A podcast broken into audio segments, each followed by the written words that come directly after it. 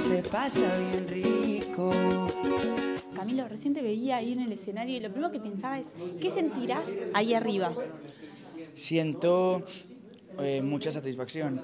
Me hace muy feliz encontrarme con, con la gente de, de todos los países que se conectan ahí en una transmisión como esa.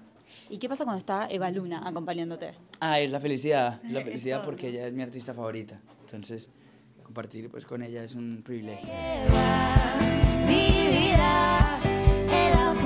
Acá, obviamente, por la entrega de los Latin Grammy. Seis nominaciones, que ¿cómo se vivieron? ¿Cómo se recibe una nominación a los Latin Grammy? Con mucha alegría, yo celebrándolo, celebrándolo.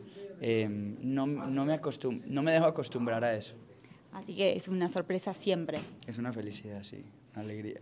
Más allá de que uno dice Latin Grammy, gran premio, eh, debe ser un honor recibirlo, estar nominado ya es un honor, pero ¿cuál es el mayor premio que a vos te deja la música todos los días? Ese que nosotros no vemos en una estatua.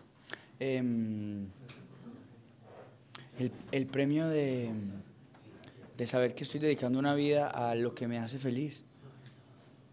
Yo sé que podría ser una respuesta mucho más compleja que eso, pero todos los días darme cuenta de que tengo la oportunidad de tener una vida alrededor de, de, lo que siento que es honestamente lo que me hace feliz, es un tesoro gigante.